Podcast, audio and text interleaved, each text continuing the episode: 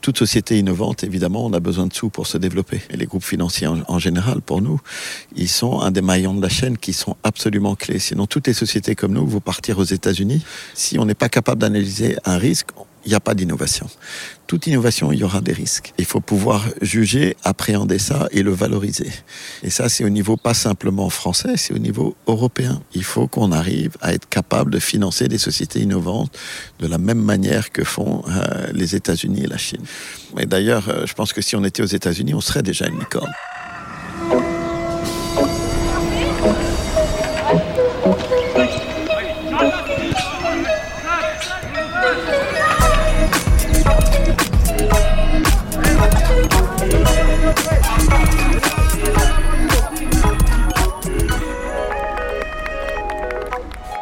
Elles poussent les murs, les startups françaises, et celles que l'on peut qualifier de licornes commencent à sérieusement bousculer le paysage technologique de l'Hexagone. Emmenée par Sorar, valorisée presque 4 milliards d'euros, la French Tech, c'est aujourd'hui un écosystème de 14 startups qui valent au moins un milliard d'euros. Pendant cette crise sanitaire, nombreuses sont les startups françaises à avoir réussi la prouesse de lever de l'argent pour construire de nouveaux modèles, plus vertueux et surtout plus respectueux de la planète. Avec un total de 4,6 milliards levés lors du premier trimestre 2021, un record, la French Tech a donc dépassé toutes les anticipations. Si les petites et moyennes sociétés cotées occupent moins le devant de la scène médiatique, le tissu de PME tech est pourtant vigoureux et ces dernières sont tout aussi légitimes et prometteuses économiquement. La preuve en est l'ampleur du mouvement de leur introduction en bourse depuis le début de l'année. Soutenir leur croissance, c'est précisément l'objectif du fonds d'investissement lancé par CDC Croissance, société de gestion, filiale de la Caisse des dépôts, en juillet 2019, fonds qui représente aujourd'hui 240 millions d'euros grâce aux nouvelles souscriptions, notamment de la Caisse des dépôts, de BPI France et de la CNP. CDC Croissance souhaite développer l'écosystème du financement des petites sociétés technologiques cotées et a notamment développé avec Euronext l'indice Euronext Tech Croissance. Dans le vivier de sociétés cotées se nichent des pépites qui ont toutes les chances de devenir, elles aussi, de futures licornes, capables de booster à la fois l'image, mais aussi l'emploi, et donc la croissance française. Prenons l'exemple de Médian Technologies, dont nous sommes allés décortiquer à la fois l'ADN, mais aussi les forces dans le cadre de ce podcast. Créé en 2002, Médian Technologies fournit des solutions et des services d'imagerie innovants pour accélérer le dépistage du cancer. Comment en s'appuyant sur la puissance de l'intelligence artificielle pour faire émerger de nouvelles thérapies pour les patients. En clair, elle repousse les limites de l'imagerie médicale. Médian est désormais une start-up qui joue dans la cour des grands en Europe, en Chine avec une filiale à Shanghai ou aux États-Unis avec une présence à Boston. Pour ce quatrième épisode, le podcast d'utilité publique lève le voile sur les secrets du succès de Médian Technologies et tente de comprendre comment détecter et accompagner au mieux ces champions tech de demain. Alors, je viens d'une famille d'entrepreneurs. On est quatre frères, on est quatre entrepreneurs. On a sorti quatre sociétés en bourse. Et je crois que le dénominateur commun, c'est que personne voulait nous embaucher. Et du coup, il fallait bien qu'on fasse quelque chose. Donc, c'était peut-être aussi une marque du caractère qu'on a, où on a besoin de tracer nos propres destins et être responsable de nos propres actions pour moi, particulièrement dans la santé, c'était vraiment sur le besoin de pouvoir apporter ma contribution à la recherche sur le cancer aider la condition des patients. Ça, ça a été la motivation première et de très loin. Frédéric Bragg et je suis le fondateur de Médian Technologies. Je suis suédois. J'ai passé une grande partie de mon enfance euh, en France. J'ai beaucoup voyagé et je suis revenu en France parce que je considère que c'est chez moi. et parce que aussi dans ce qu'on fait dans le domaine des très hautes technologies, on a toutes les compétences nécessaires en France. L'environnement du travail qu'on a, il est aussi lié à l'environnement naturel qu'on a ici. Sophia Antipolis, c'est un ancien parc naturel qui a été ménagé sous les mêmes conditions que la Silicon Valley, c'est-à-dire qu'il n'y a aucun bâtiment qui dépasse la cime des arbres. Je m'assois à mon bureau, je vois la mer.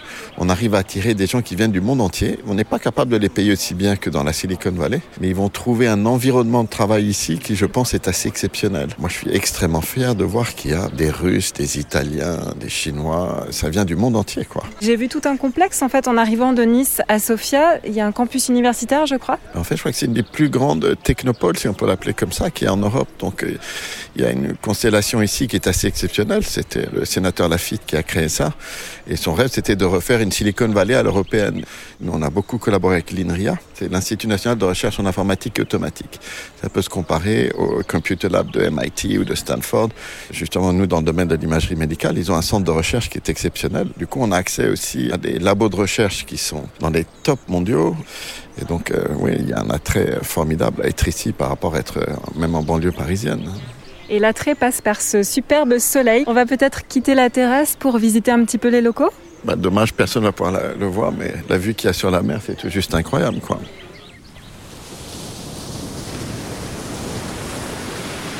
Oui, alors moi je suis euh, Emmanuel Legge et je suis la responsable de la communication corporate et financière de Médian.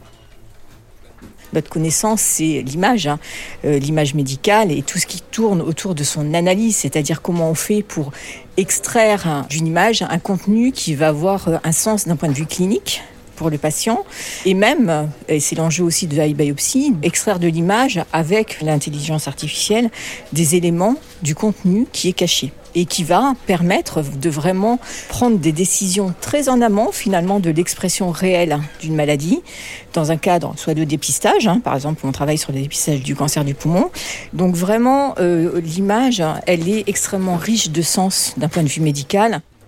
Si vous voulez faire, par exemple, un dépistage précoce du cancer du poumon, vous pouvez pas aller faire des biopsies à tous les patients que vous allez recevoir pour savoir s'ils ont un cancer ou pas tout le concept des biopsies, c'est d'apporter ce qu'on appelle un diagnostic non invasif, c'est-à-dire la capacité d'essayer de diagnostiquer un patient sans avoir besoin de faire des interventions chirurgicales, typiquement une biopsie. Quand on regarde une image, on n'a pas d'informations biologiques, on ne connaît pas ni la nature cellulaire ni génétique de ce qu'on regarde. Donc on est incapable de qualifier à l'œil nu, de dire est-ce que c'est une tumeur maligne, bénigne, est-ce que c'est réellement une tumeur, est-ce que c'est du tissu, etc. Donc c'est là où toutes les nouvelles technologies permettent d'aller à la conjonction vraiment de la technologie et de la santé, de pouvoir corréler un signal qu'on voit à l'image et d'essayer de lui donner un sens. C'est-à-dire, est-ce qu'on est capable de retrouver le signal qui correspond au cancer du poumon? Est-ce qu'on est capable de trouver le signal qui correspond au cancer du foie, etc. Et de pouvoir, euh, avec e-biopsie, avec euh, un engagement très particulier, c'est d'essayer de trouver les maladies au stade le plus précoce possible. Il faut comprendre l'imagerie intervient à tous les stades de la maladie d'un patient. Ça peut être dans le cadre d'un dépistage, ça peut être dans le cadre d'un diagnostic, et ensuite, si on est sous traitement, dans le cadre du suivi du patient. Donc, ça existe et c'est implanté partout. Nous, on apporte une couche supplémentaire qui est la capacité d'analyser des masses d'informations colossales qui sont les données d'imagerie pour aller repérer des choses qu'on ne voit absolument pas à l'œil nu. L'importance colossale que ça, c'est que c'est une démocratisation quelque part de la capacité de diagnostiquer en masse des patients pour vraiment les prendre d'un point de vue précoce. Et il y a un énorme besoin parce que la plupart des patients, si on prend cancer du poumon, cancer du foie par exemple, vous avez pas de symptômes, il n'y a pas de traitement curatif, le taux de mortalité à 5 ans est une catastrophe absolue, alors qu'on sait que si on les prend en stade précoce, quand c'est un stade 1, avant que ça commence à se répandre dans le sang, bah, c'est une résection, vous l'enlevez et vous avez la capacité de sauver la vie du patient. Et donc c'est là où l'impact est colossal. On traverse la salle de pause. Et c'est quoi les spécialités sucrées euh, dans la région? La tarte aux blettes, qui est une version sucrée, qui est délicieuse, hein, avec des pignons de pain. Mais bon, on est très traditionnel ici, finalement, c'est plutôt les croissants. et effectivement, aujourd'hui, les chouquettes.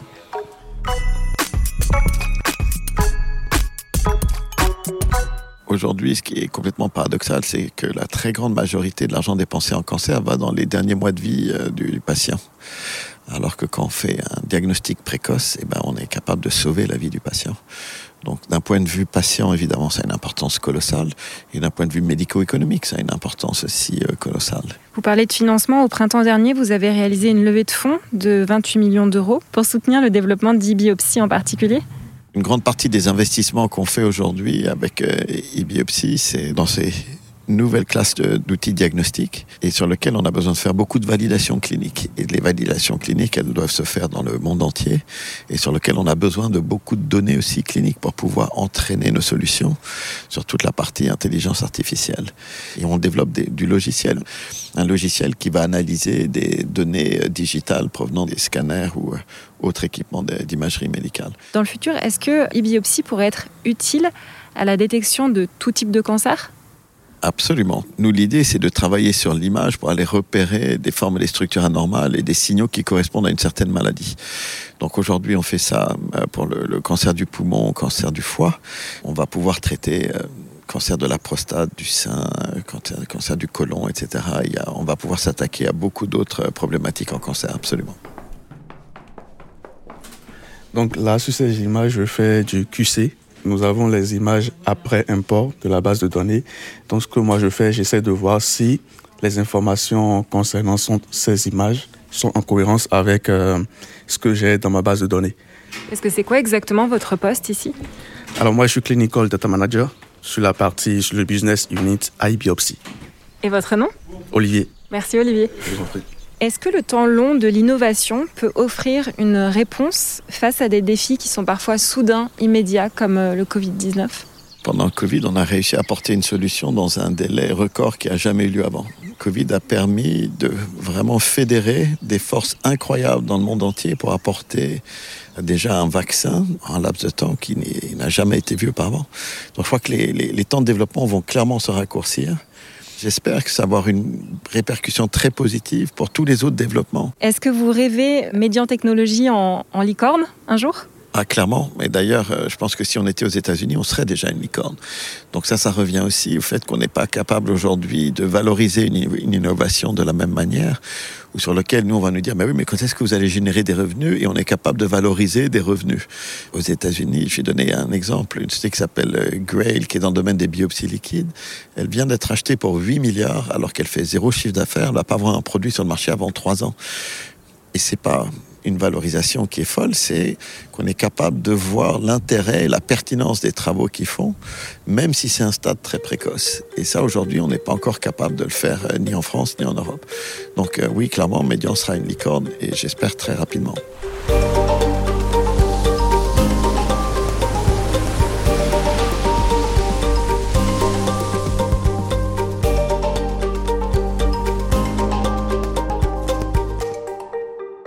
Aude Contamin, responsable de la gestion de CDC Croissance. En 2019, CDC Croissance a lancé un fonds de 100 millions d'euros aujourd'hui à 240 millions d'euros dédiés aux small et mid caps technologiques. Pourquoi est-ce que la Caisse des dépôts a choisi de développer ses placements dans ces entreprises? La première raison, c'est qu'elle souhaite soutenir ce secteur qui est un secteur stratégique pour l'économie française. La seconde raison, c'est qu'elle souhaite dynamiser cet écosystème de valeurs technologiques cotées qui a besoin de pouvoir accueillir dans les années qui viennent des sociétés qui ne sont pas encore cotées mais qui vont enfin, le devenir. Et enfin, la Caisse des dépôts souhaite participer au renforcement de l'attractivité de la place de Paris. Nous, en tant que Caisse des dépôts, nous essayons de faire en sorte qu'il reste en France, car c'est une question stratégique et une question de souveraineté de notre pays. Est-ce que vous pouvez nous expliquer en quoi consiste l'indice Euronext Tech Croissance et comment est-ce qu'il a été élaboré? Créer des indices est important dans notre métier pour attirer l'attention sur un certain nombre de valeurs. Il était donc important de créer cet indice spécialisé sur les petites valeurs technologiques pour attirer d'autres investisseurs sur ce segment de marché. Les nouvelles technologies au service de la santé, les biotechnologies, est-ce qu'elles vont devenir incontournables selon vous à l'heure du Covid-19 Si nous parlons effectivement enfin, du Covid-19, nous finançons par exemple à travers CDC Tech Croissance une société qui s'appelle Valneva qui fait un vaccin contre le Covid-19. Elle travaille sur la maladie de Lyme ou sur le chikungunya. Mais nous avons aussi beaucoup d'autres valeurs dans la santé, dans notre fonds CDC Tech Croissance, qui travaille par exemple sur le cancer, mais sur beaucoup d'autres maladies encore. C'est aussi important pour la recherche française de pouvoir être mis en valeur et de pouvoir avoir des implications opérationnelles qui se traduisent par des entreprises au-delà de la recherche théorique. C'est pas trop dur de travailler sur des thématiques euh, aussi difficiles que le cancer, par exemple? Alors là, je crois que vous touchez un très bon point. Au contraire, je crois que tout le monde ici sait pourquoi il se lève le matin.